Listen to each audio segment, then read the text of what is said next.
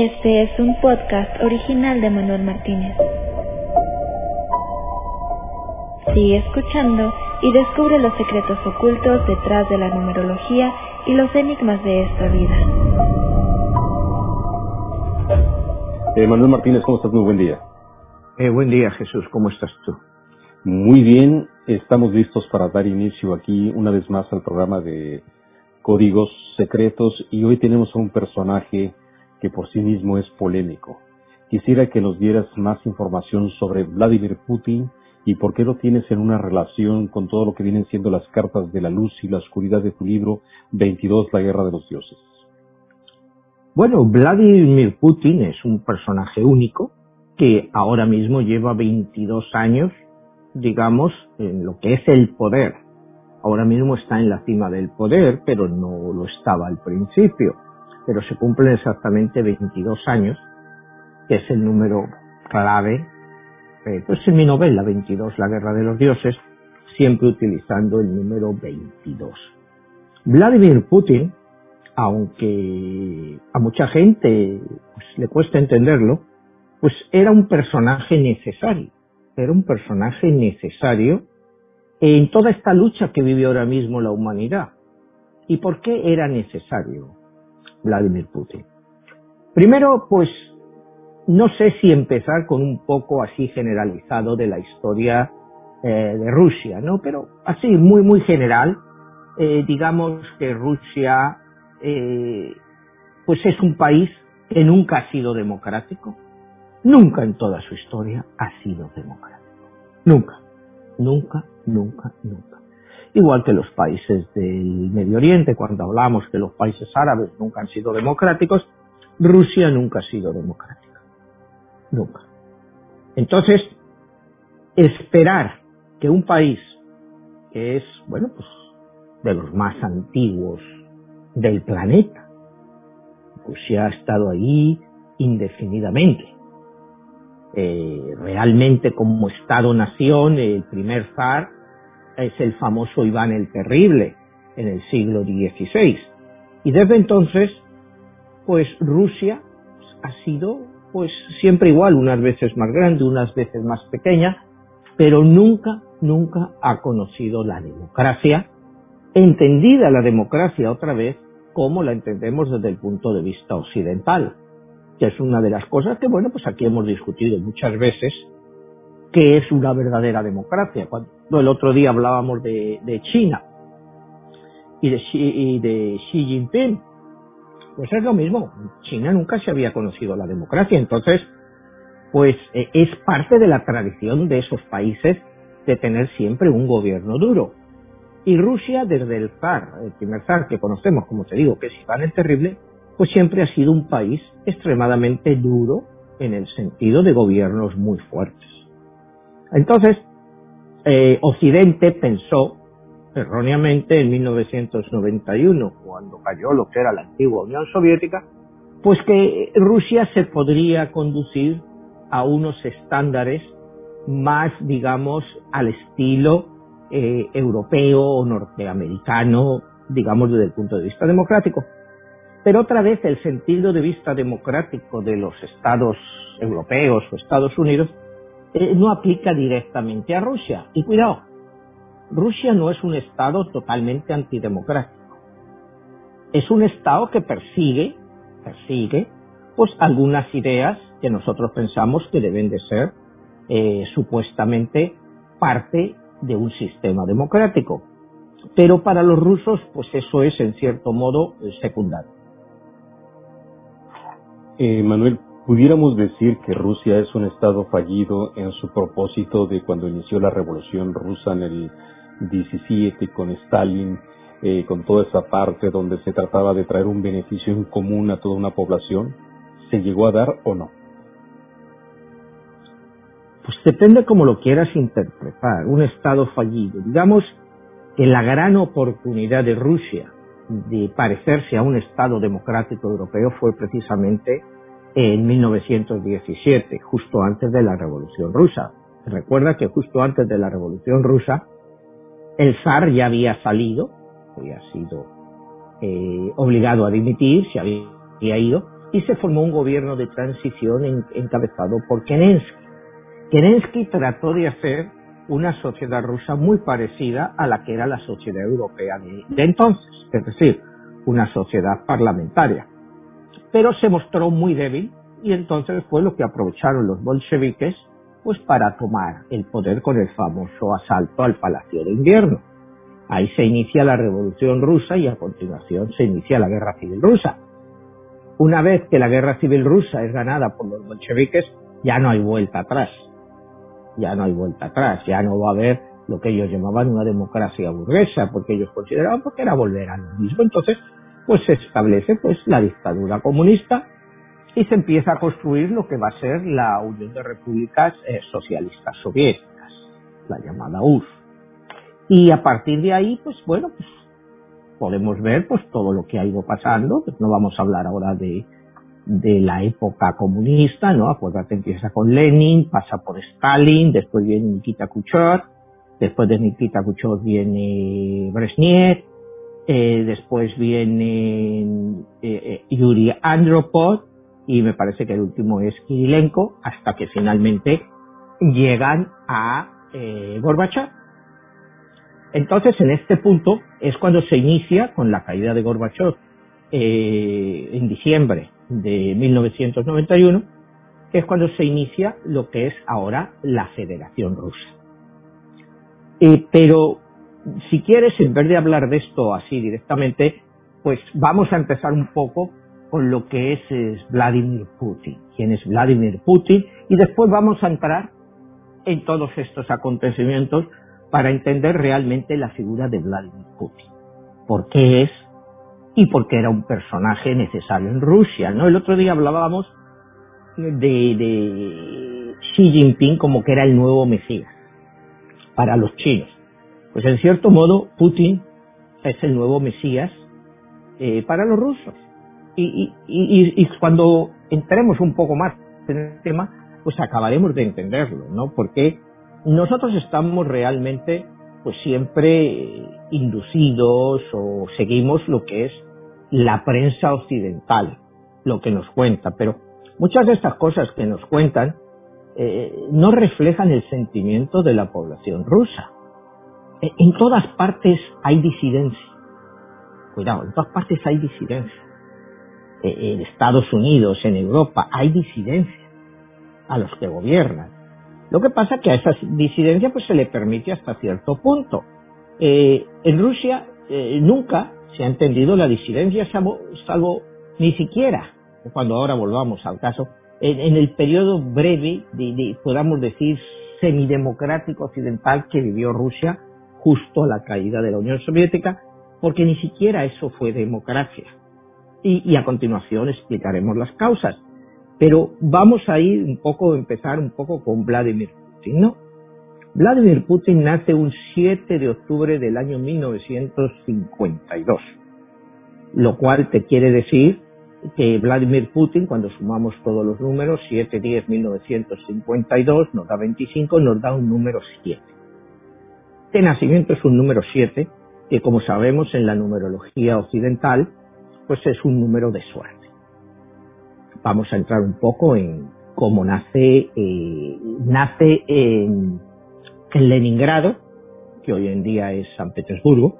Acuérdate que San Petersburgo, bueno, después de la revolución el nombre se le cambió a Leningrado en homenaje a Lenin y hasta el año 91 en que cae la Unión Soviética, pues la ciudad sigue siendo Leningrado y luego se le cambia el nombre otra vez a San Petersburgo, que es el nombre clásico de la ciudad. Él nace de una familia en la cual, pues eh, la madre es una obrera de una fábrica de manufacturas y el padre pues también trabaja pues está una parte en el ejército porque le eh, como se llama con Cristo no se ha reclutado porque tenía que hacer. Es decir es una familia de clase baja de clase baja él se educa él comparte él vive lo que se llamaba en un apartamento comunal ese apartamento comunal estaba compartido por tres familias una de ellas era la suya él tuvo dos hermanos que nacieron antes que él, pero murieron. O sea que realmente él prácticamente se cría como, como hijo único. Él va, pues de pequeño va pues, a la escuela pública de, la zona en que él vive en, Leningrado. Eh, es un estudiante medio, no es un estudiante brillante, pero tampoco es un estudiante malo.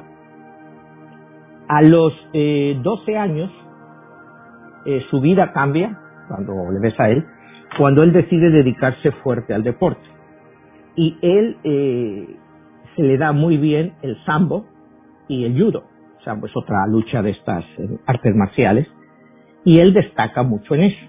Es por lo que, y, y bueno, tiene es el cinturón negro, me parece grado 6 o algo 7, no estoy muy familiarizado, pero es uno de los grados más altos que hay dentro de los cinturones negros. Y eso a él le cambia la vida. El hecho de hacer tanto deporte y esforzarse tanto, la lucha diaria, pues un deporte de esos como el judo o el sambo, requiere peleas constantes. O sea, ya él es un luchador desde niño, ¿no? Cuando tiene 16 años, él se presenta en los cuarteles, en el cuartel general de la KGB, allí en Leningrado, y quiere ser admitido.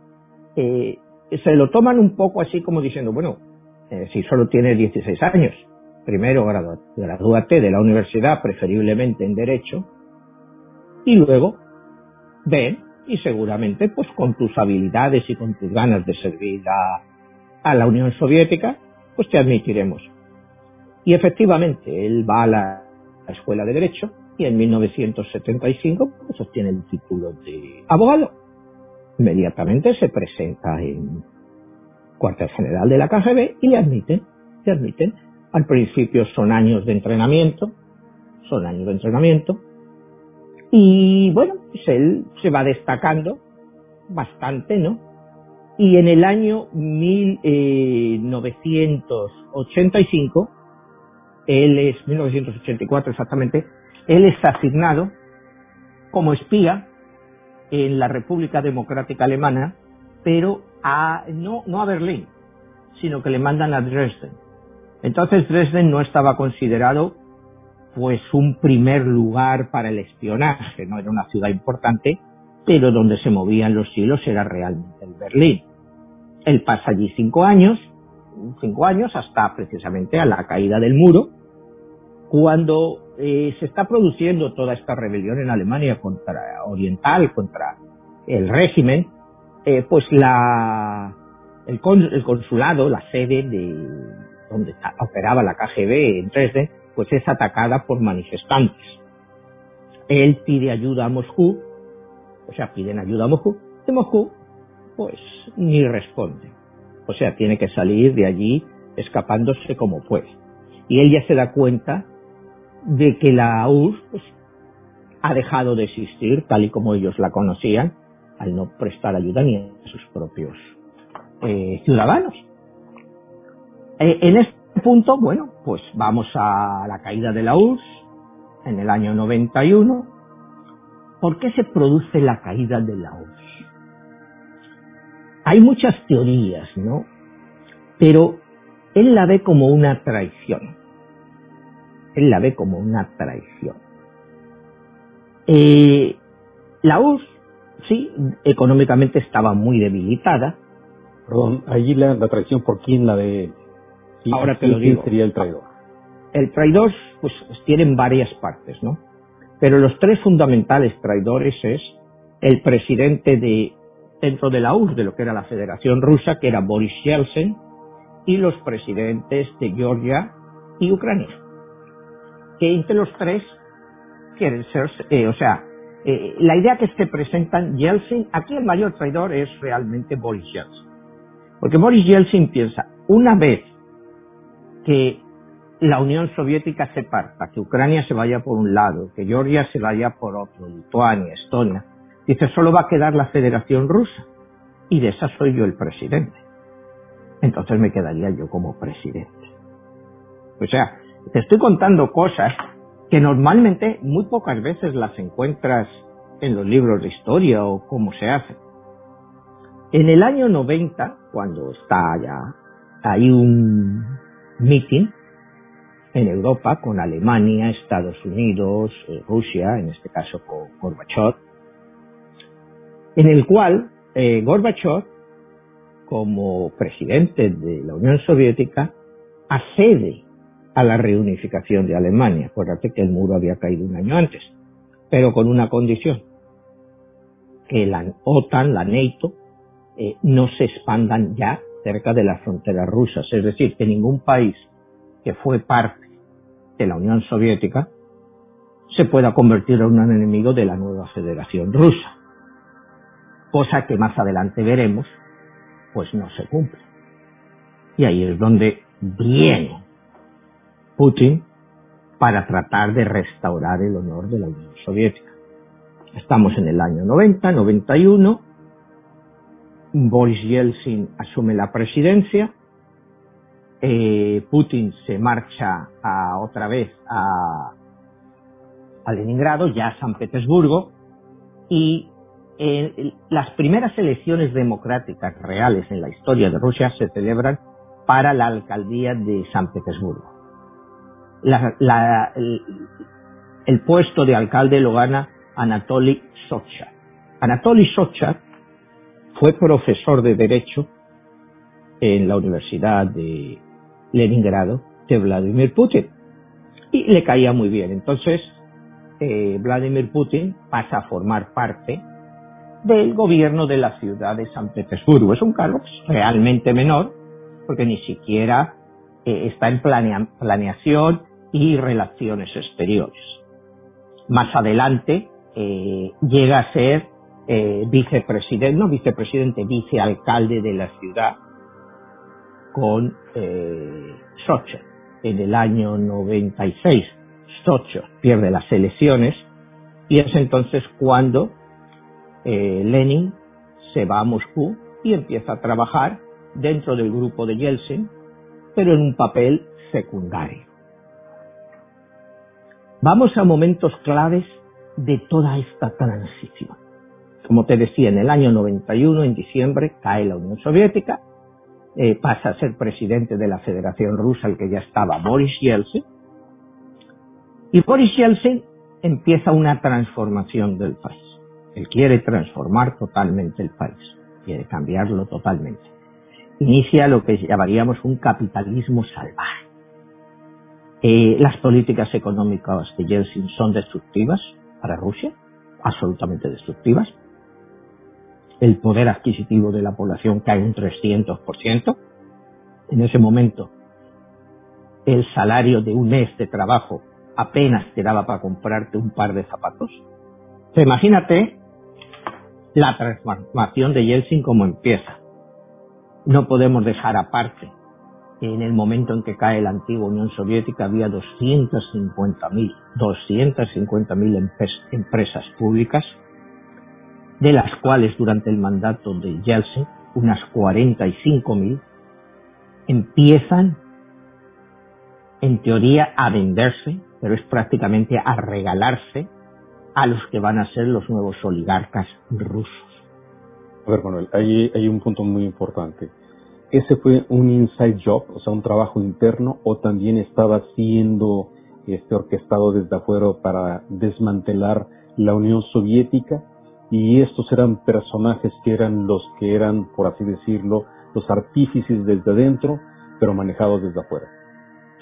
Bueno, pues exactamente fue eso lo que pasó. Ellos estaban, Boris Yeltsin, todo este grupo estaban manejados por Estados Unidos. En este caso, eh, eh, Yeltsin tiene la asesoría de la Universidad de Harvard, que eh, por eso es el rencor también de Putin a todos ellos, que le dan a Yeltsin y todas las recetas equivocadas para hacer esta transición. Es decir, le dicen tienes que ir hacia un capitalismo salvaje y todo tiene que ir a manos privadas. Entonces, ¿qué se esperaba esto? Bueno, pues lo que se buscaba era que Rusia, la que era la Federación Rusa, se desmantelara completamente, que por una parte quedara Siberia, que por otra parte, y, y Occidente estuvo a punto de conseguirlo hay analistas que comparan esto a eh, el Acuerdo de Versalles. El Acuerdo de Versalles, acuérdate que fue en 1918, en el cual, pues, después de la Primera Guerra Mundial, pues Alemania se le castigó duramente con reparaciones, con una situación económica insostenible y que hace que 15 años después, pues Hitler llegue al poder. O sea, en el año 33 Hitler al poder llega después de todo esto, cuando ya, ya Hitler era popular, pues 6, 7 años después. En el caso ruso, pues es lo mismo. A Rusia, a Rusia, le quisieron humillar tanto, le quisieron humillar tanto, que se olvidaron de que Rusia siempre ha renacido de sus cenizas, lo mismo que Alemania. Alemania le humillaron en Versalles, pero Alemania se rehizo y trajo a Hitler al poder. Eventualmente lo que ha pasado con Rusia es que los humillaron tanto que Rusia ha traído a Putin. O sea, es la misma sucesión de que cuando a Rusia trataron de destrozarla, esas medidas económicas en lo que estábamos, esas 45.000 empresas que se privatizan, estás hablando de importantísimas empresas de petróleo, de gas, de minerales, de materias primas, que fíjate de la forma que se hizo la relación que les dieron. Le dijeron, bueno, tú prestas el dinero, decían al gobierno de Yeltsin, Yeltsin se lo prestaba a sus amigos y a sus familiares, tú se lo prestas a ellos, las empresas salen a bolsa, si tú les has prestado mil millones, ahora esa empresa vale veinte mil, pues bueno, pues ya las has hecho. Entonces, por eso es en esa época que se hicieron esas fortunas tan tremendas en la época de Rusia, pero claro, se hicieron a costa de la población. La población rusa quedó destrozado, el ejército ruso no estaba mantenido, imagínate una época en que Rusia pues, seguían teniendo los mismos misiles nucleares, aunque no estuvieran cuidados, pero Rusia podía responder a cualquier amenaza y podría ser un caos. Pero Occidente trató de hundir a Rusia.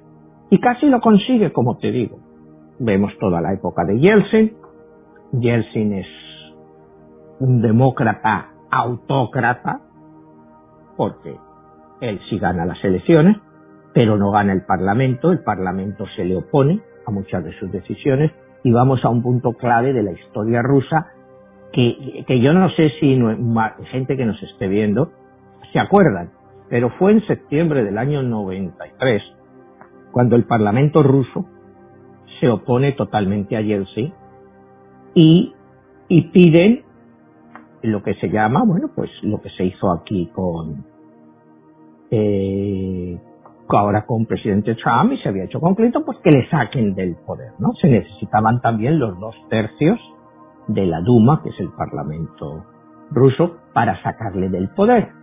Eh, de los 687 votos, se quedan cortos como 72 votos de lo que necesitaban para sacarle de este impeachment, este juicio de, de Estado.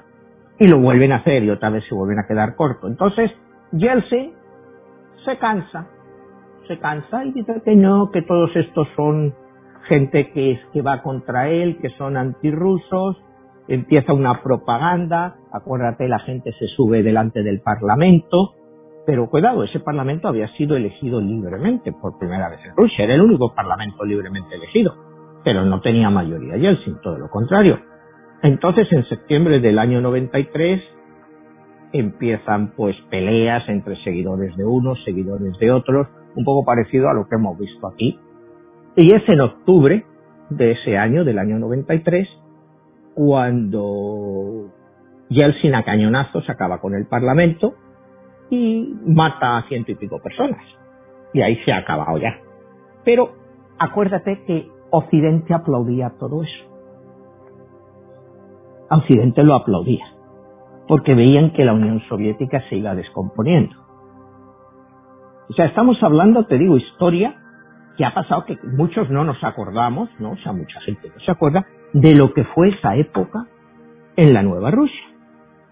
Un señor, un autócrata, acuérdate que, que Yeltsin era un alcohólico empedernido, él viajaba a un viaje oficial, lo más famoso fue cuando Irlanda, que estaba tan borracho, que estaban esperándole ahí para recibirle con los signos militares, y estaba tan borracho que no pudo ni salir.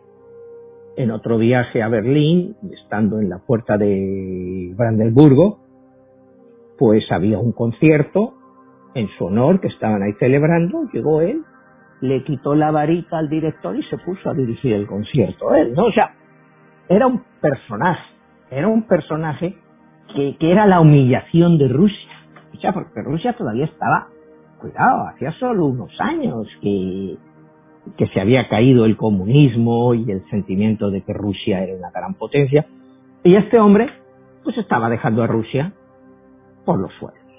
O sea, era una auténtica vergüenza lo que estaba haciendo la imagen de Rusia y que parecía que Rusia pues ya no tenía poder.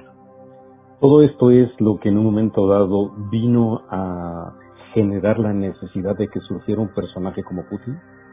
Exactamente, ¿no? En Rusia, pues como te digo, tiene una tradición de hombres fuertes, como te he dicho, o sea, cuando empiezas a analizar, pues del siglo pasado, desde Lenin, no te quiero ya decir cuando llega Stalin, eh, llega Khrushchev, como te había dicho, que era más blandito, ya quería hacer una serie de aperturas y no dura mucho, entonces te viene un tipo duro como Brezhnev, ¿me entiendes?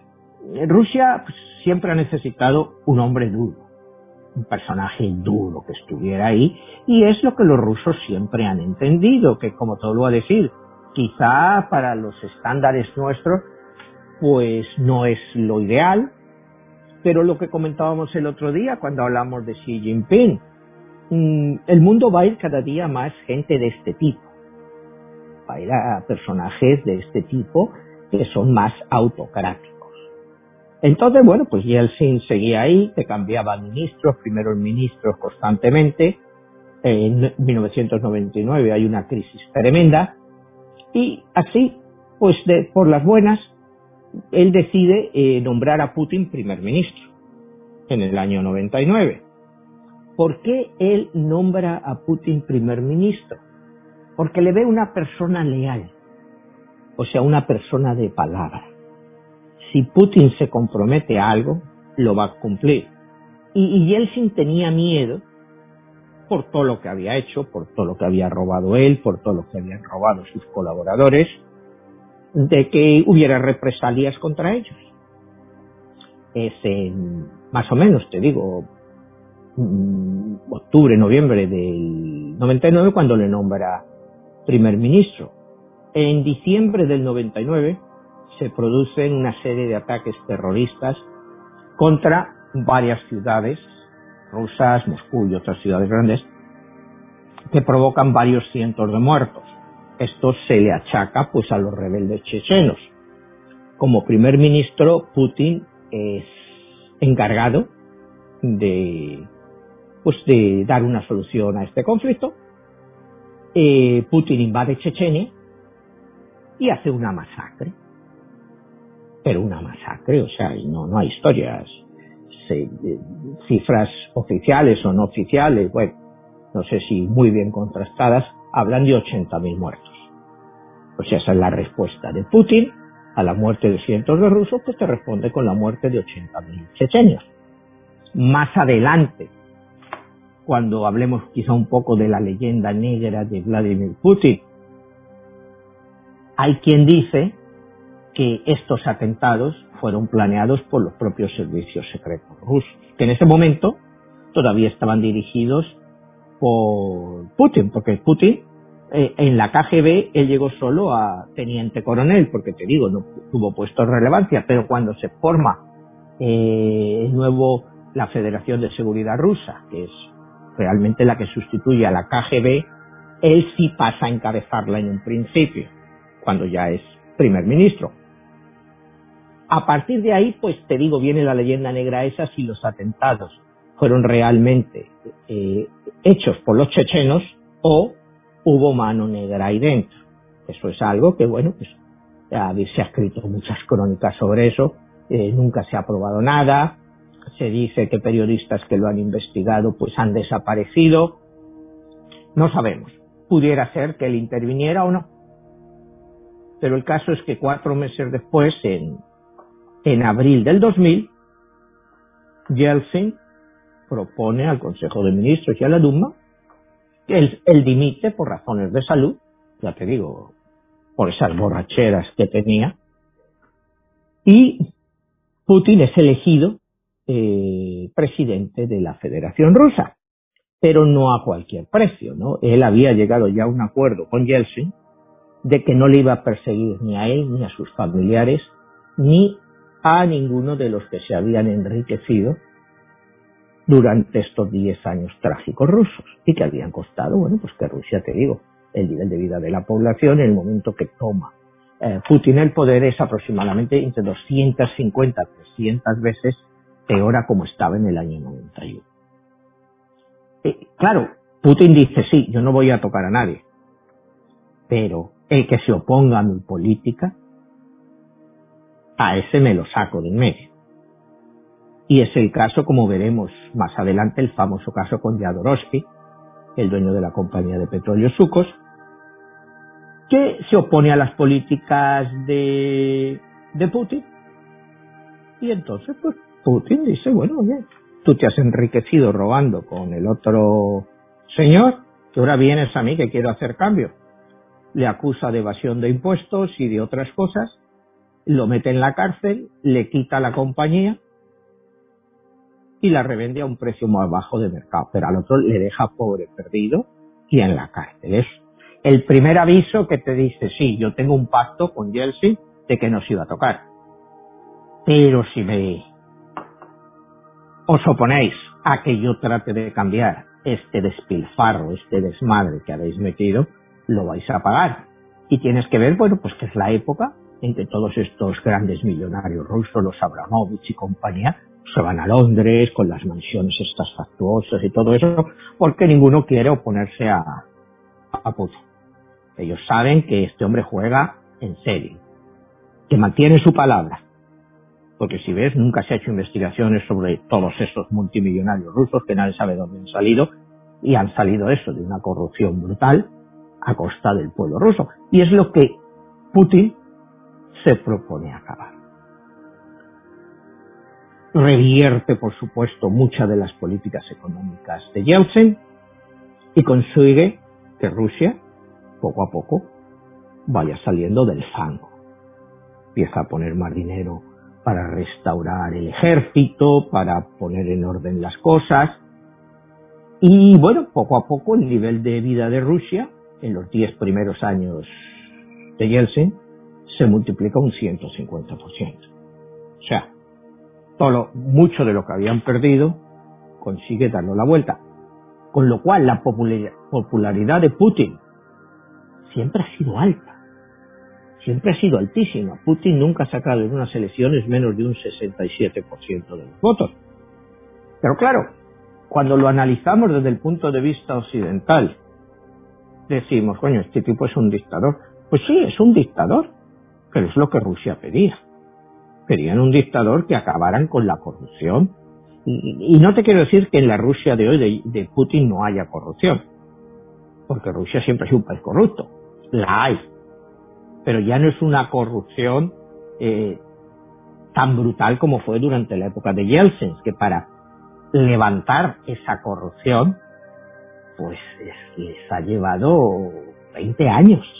O sea, realmente para los rusos, tal como están hoy con Putin, ha sido una labor ingente. Entonces, vamos a varios puntos.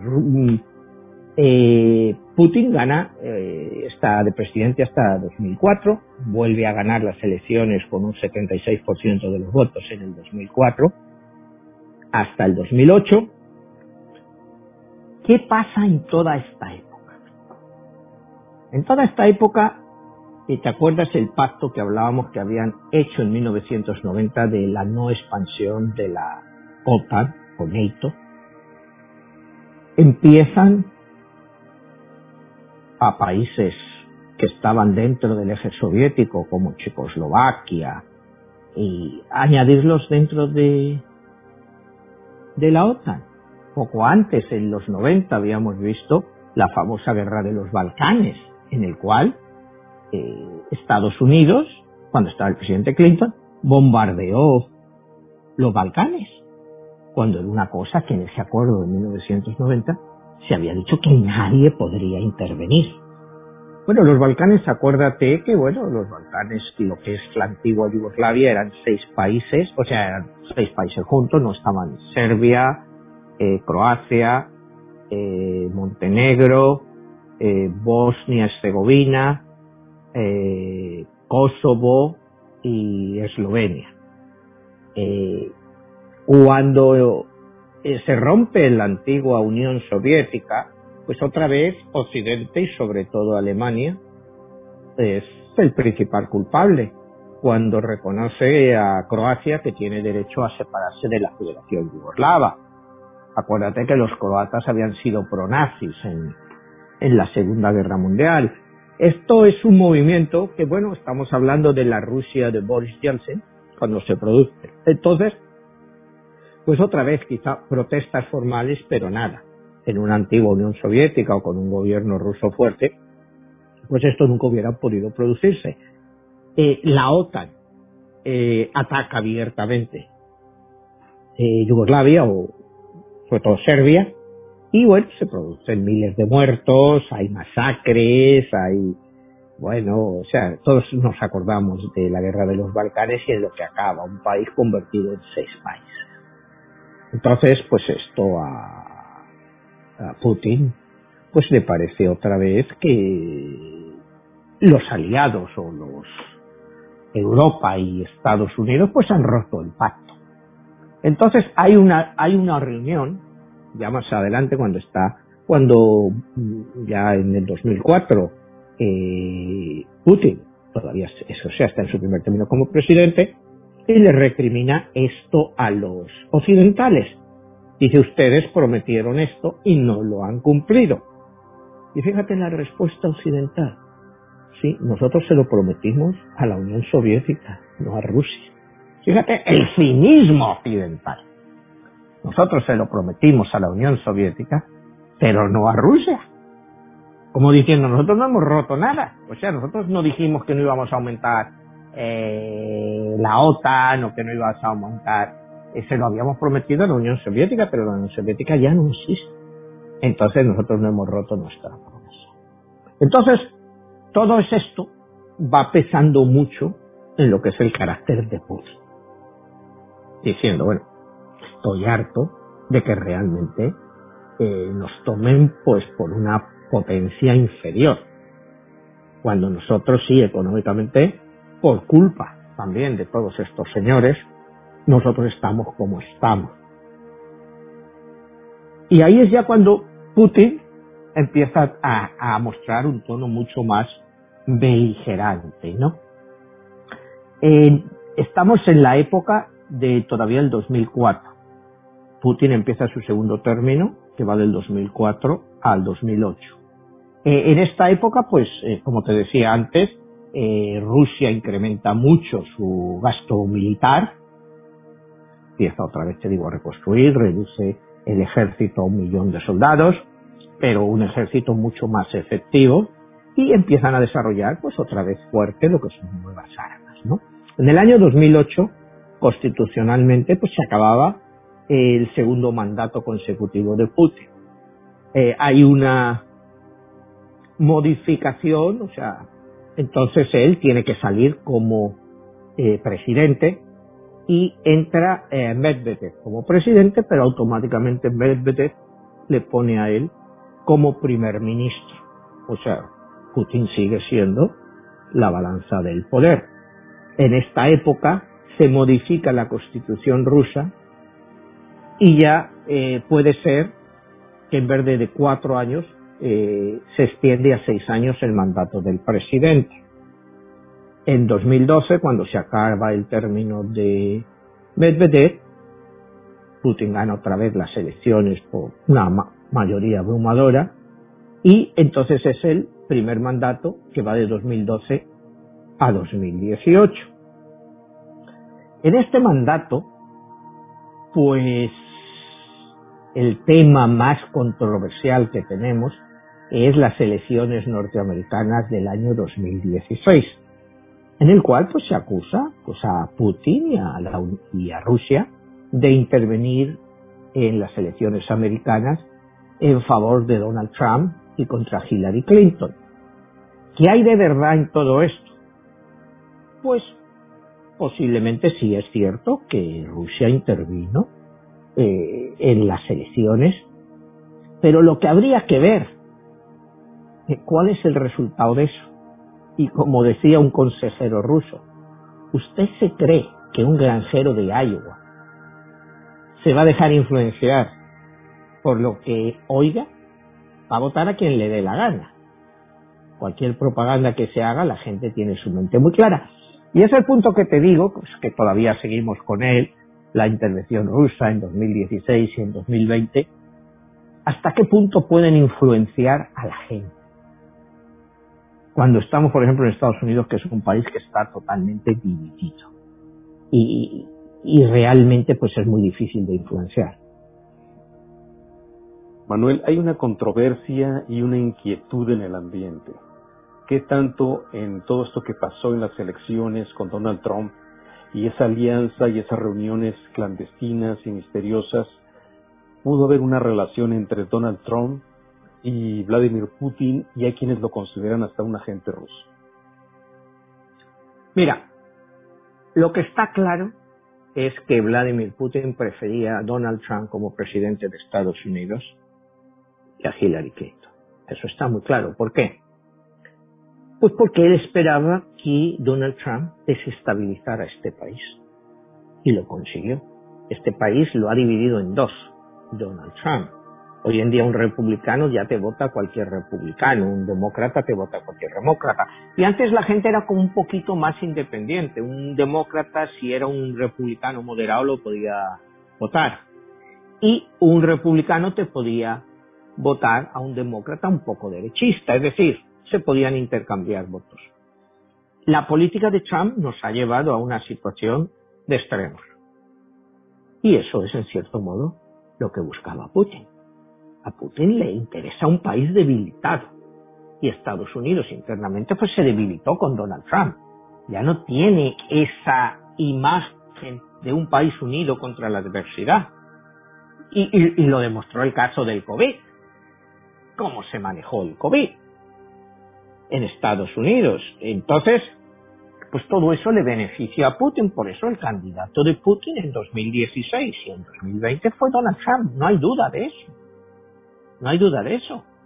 Pero Donald Trump no es agente de Putin en ningún momento, es sencillamente la persona que eh, Putin consideraba que era más idóneo para los intereses rusos. Yo lo veo así de simple, ¿no? Lo que comentábamos antes, por mucha propaganda eh, que haya y eso, es muy difícil cambiar el voto de una persona, de un granjero de Iowa o de un cubano de aquí de Miami, ¿no? Que van a votar pues como quieran ellos. A ver, Manuel, ahí ya empieza a surgir la figura de Putin como un personaje nuevo que viene investido por lo que bien decías, haber sido un personaje de la de inteligencia, de espía, de la KGB, y no es fácil hablar de este personaje y tener una biografía de él.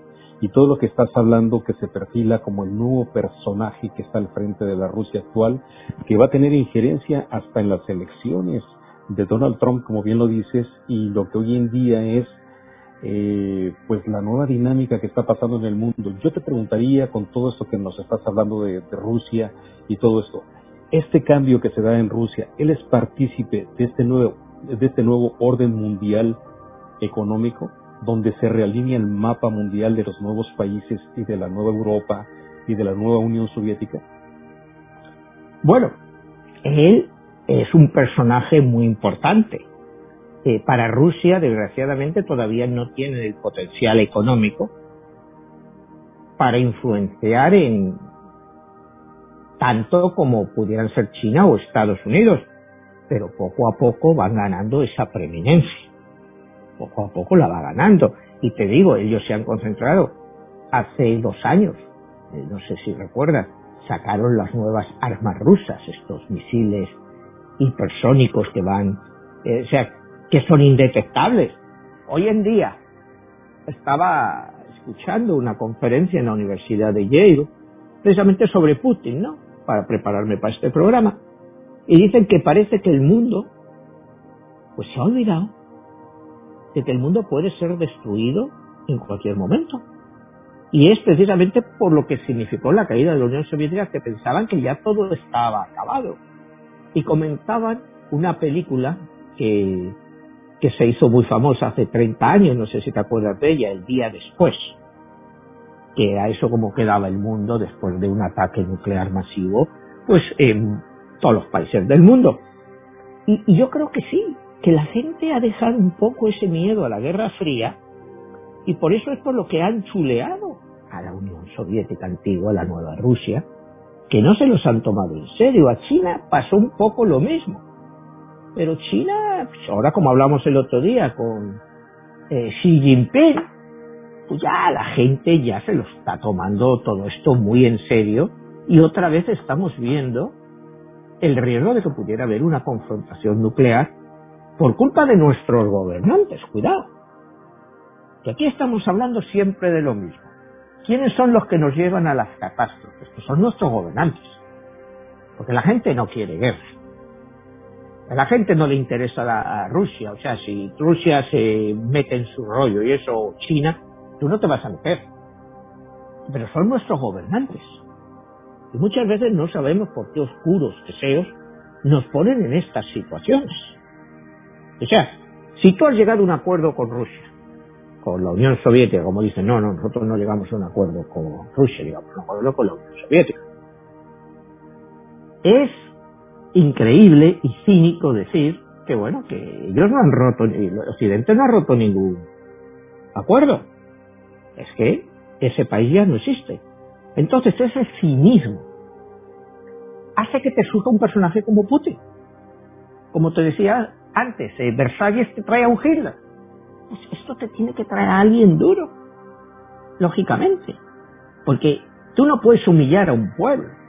Tú no puedes humillar al pueblo alemán porque te viene un Hitler. Tú no puedes humillar al pueblo ruso porque te viene un Putin. Y Putin demuestra pues ser una estratega muy inteligente. Pero es que todo este tiempo, eh, llegamos por ejemplo al año 2014, la famosa revolución esta que había en Ucrania contra el gobierno. ese gobierno había sido libremente elegido y era prorruso. Acuérdate esas manifestaciones delante del Parlamento, en CNN todos los días lo mismo, toda la gente delante del Parlamento. Consiguen que ese gobierno caiga, pero era un gobierno libremente elegido para meter un gobierno pro-occidental que quería meter a Ucrania en la NATO, en la, en en la OTAN. Pero ¿cómo puedes permitir que te pongan misiles en la frontera con Rusia, en el sur de Rusia? O sea, eso no lo puede permitir un país soberano. ¿Cómo reacciona Rusia? Bueno, querían empezar con historias, con cosas. Bueno, pues Rusia va y en el año, pues en 2014, hay un referéndum antes, cuidado, y se anexiona Crimea, que Crimea siempre había sido rusa. Históricamente, Crimea siempre ha sido rusa por los últimos siglos. Fue en el año 1954 cuando Nikita Khrushchev, parte de la Unión Soviética, que era Ucrania, le regala Crimea a que sea parte de Ucrania, pero nunca había sido. Eh, toda la flota de Rusia en el Mar Negro está en Ucrania, la base principal. ¿Cómo Rusia puede permitir eso? Entonces, ahí Putin da un golpe de fuerza y dice, a ver ahora quién me tose. ¿Quién se acuerda hoy en día de Crimea? No sé si me vas a decir ahora. Pues sí, en su momento fue, pero es un poco lo que hablábamos el otro día de Xi Jinping y Hong Kong. Que en un momento en que pasa el tiempo y ya nadie se acuerda de eso. Ahora mismo ya nadie se acuerda de que Rusia tuvo que tomar por la fuerza Crimea, porque era parte de Rusia, siempre había sido y la población era prorrusa. Entonces, eh, sí, se le maldijo, se le pusieron sanciones y lo que critican dentro del círculo de Putin es todas estas sanciones. Dice, estas sanciones de comer, o sea, hicieron que el rublo se, se desplomara, solo perjudican a la gente. ¿Qué es lo que persigue Occidente con estas sanciones que no nos permitan comerciar, que no nos permitan esto? Dice, ¿a quién están perjudicando? Dicen, pero esto al pueblo ruso le hace más fuerte. No se crean que nos vamos a milanar por esto. nos van a hacer ustedes más fuertes. Y en algún momento, pues, tomaremos nuestra venganza. Entonces te estoy hablando de cosas todas que han estado pasando y que muchas veces ya no nos acordamos. O sea, derrocar al gobierno ucraniano elegido técnicamente, democráticamente, otro sitio donde las democracias de este estilo. Es quítate tú que me pongo yo. Pero ¿con qué apoyo? O sea, si tú sacas 100 manifestantes a la calle, esos representan realmente al pueblo. Cuando tú sacas a la calle, es que lo representan. No, no. Es como cuando vimos aquí la toma del Capitolio en enero 6. E, esa gente representaban a Estados Unidos. No representaban a nadie. Se representaban a una parte. Y si lo hubieran tomado, si lo, que hubieran hecho, irán a quién representan. Pues esto es muy parecido. Tú metes ahí cientos de miles de gente y tal, bueno, pues sí, este gobierno está, son corruptos, pues sí, claro que ese gobierno es corrupto, dime un gobierno que no sea corrupto. Y es que el nuevo gobierno que ha venido no es igual de corrupto o peor. Entonces, Rusia se sentía ninguneada. O sea, bueno, ahora te digan aquí, mañana esto, mañana me quieren poner aquí esto, lo otro. Y, y, a una salvedad, cuidado que si no olvido mencionarlo. Cuando Putin llega por primera vez a la presidencia de Rusia en el año 2000, él pide unirse a la OTAN. Dice, el pacto eh, de Varsovia ya no existe o sea, eh, la OTAN se formó para defenderse de la Unión Soviética que ya no existe. Bueno, pues yo me quiero unir a la OTAN. Y no le dejaron. O sea, son cosas que la historia no nos recuerda. ¿Qué hubiera pasado si la OTAN le hubiera permitido a Rusia unirse? Ya no sería un peligro, porque sería un mando unificado. Lo que ellos pedían, claro, nos unimos a la OTAN, pero no vamos a estar bajo el mando americano. O sea, no vamos a estar supeditados a lo que decide Estados Unidos. Somos un miembro más de la OTAN con voto y palabra. O sea, eso es un hecho que podía haber cambiado el mundo.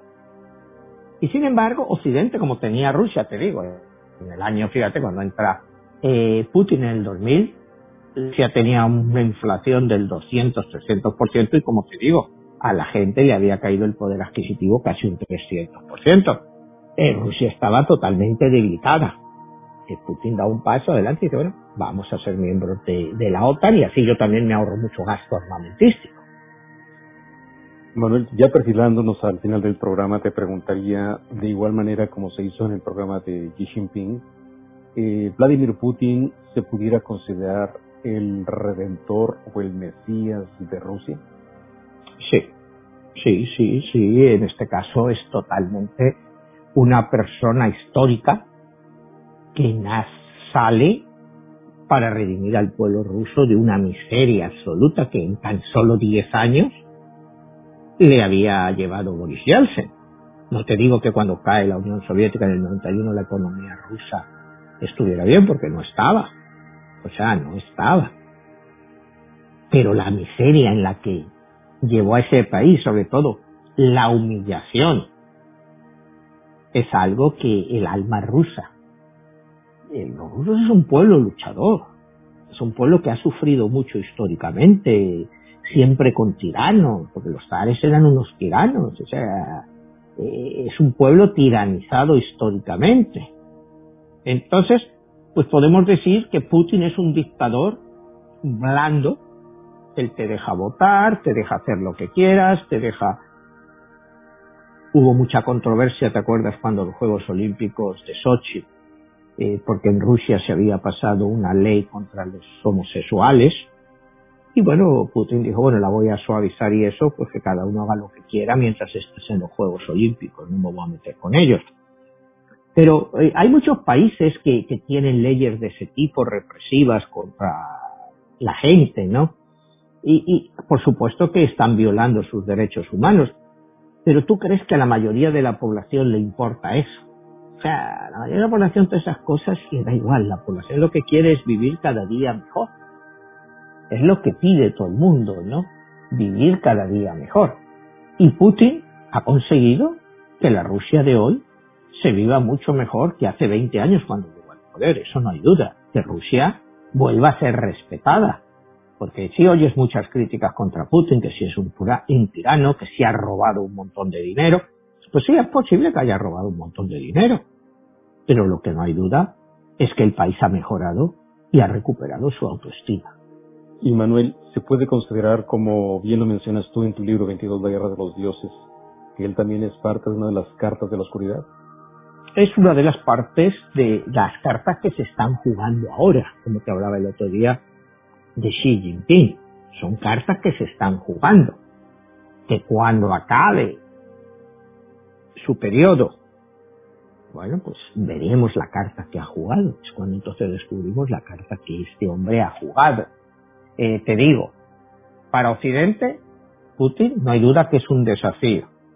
Hemos pasado de, de un pelele como era Yeltsin a un tipo duro y que está dispuesto a ir a por todas. Te mejora el armamento. Hoy en día el armamento ruso, pues, como te digo, pues está al primer nivel como en Estados Unidos o como China.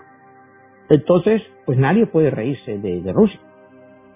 Y por 10 años, de 1991 al 2000, 2001, pues nos reíamos constantemente de ellos y como te decía, por el asesoramiento extranjero, pues a Rusia le llevaron a un caos y enriquecieron a una pequeña parte de la población, a un grupo dirigente, a unas fortunas pues nunca vistas, nunca vistas. Entonces, eh, pues este hombre, te vuelvo a decir, puede haber robado, no lo sé, dicen que sí, que robado mucho, pero bueno, eh, en ningún momento ha robado como robaron los otros, porque si no se notaría en la economía. Eh, se, se, dice que en la época de Yeltsin, él y sus amigos se llevaban hasta el 50% del Producto Nacional Ruso. Imagínate lo que te estoy hablando. O sea, y eso Occidente lo toleraba les abrían sus cuentas en Suiza, les abrían sus cuentas en, cualquier parte del mundo y eran considerados grandes señores, grandes oligarcas que pagaban lo que fuera por una mansión en Londres, que compran equipos de fútbol. Ya, eh, ¿cómo es posible que eso salga de la nada? Y eso Occidente pues lo vio oye. Entonces, pues Putin ha dicho, dijo basta. Y te vuelvo a decir, no es un angelito, no es una persona que yo te diga es una buena persona, al contrario, al venir de la KGB y todo eso, es una persona que sabe sonreír, no es como en su primera reunión con George Bush. Acuérdate que Rusia en principio apoya a Estados Unidos la invasión de Afganistán, pero no la invasión de Irak. En el 2015, cuando empieza toda la movida en Siria, eh, Rusia dice, yo no voy a ser como Estados Unidos que deja abandonado a sus aliados como en el caso de Egipto. Y Rusia se envuelve ayudando a, un tirano, a Assad ahí en Siria, pero demuestra que están ahí para cumplir sus compromisos. Entonces, estamos hablando de, sí, te digo, no es un angelito, no es una buena persona, no es un hombre que quiera Occidente, no lo quiere, pero porque también siente que Occidente les ha engañado. Cuando ellos tuvieron oportunidad de cambiar, pues Occidente se volvió contra ellos. Entonces, pues les hizo volver un poco al autoritarismo del pasado, aunque te digo, en Rusia está disfrazado. En las últimas elecciones que él ganó, pues se llevó el 70 o 71% de los votos y había otros 10 contendientes no, es que no hubiera eh, gente en la oposición. Lo que pasa que, bueno, en Rusia el 90% de la gente pues tiene su información a través de la televisión. Aquí en Estados Unidos era así, ahora quizás sea menos, pero eso hace es que manipulen a la opinión pública. Pero eso pasa en todas partes. O sea, no sé si me entiendes. Aquí, ¿quién gana las elecciones? Bueno, pues hay dos partidos, el que más dinero pone o el otro. Siempre hay una forma de influir en la opinión pública a la hora de los votos. Entonces, ¿Rusia es una democracia? No, pero es que nunca lo ha sido, como cuando hablábamos de China en otro día. Nunca lo han sido. Entonces, ¿por qué esperamos que la cultura de un pueblo de mil años se cambie? No, no, no, no, no se va a cambiar eso y sí, Putin para los rusos es como un nuevo Mesías. Yo no es que conozca muchos rusos, pero con un par de ellos o tres que he hablado, todos están de acuerdo con Putin. O sea, la opinión generalizada, ¿no? Putin lo ha hecho muy bien. Pues muy bien, Manuel. Eh, fascinante nuevamente el poder entender y conocer estos personajes que están en, en la historia moderna y que están transformando todo lo que va a ser el devenir de nuestro futuro y todo esto que bien lo mencionas, eh, pues es increíble y es fascinante. Eh, nuevamente, Manuel, todo esto lo podemos escuchar en Spotify. Sí, Spotify, puedes escuchar el programa, lo puedes ver en las redes, ¿no? En, tanto en tu canal como en el mío, como en Holistic TV.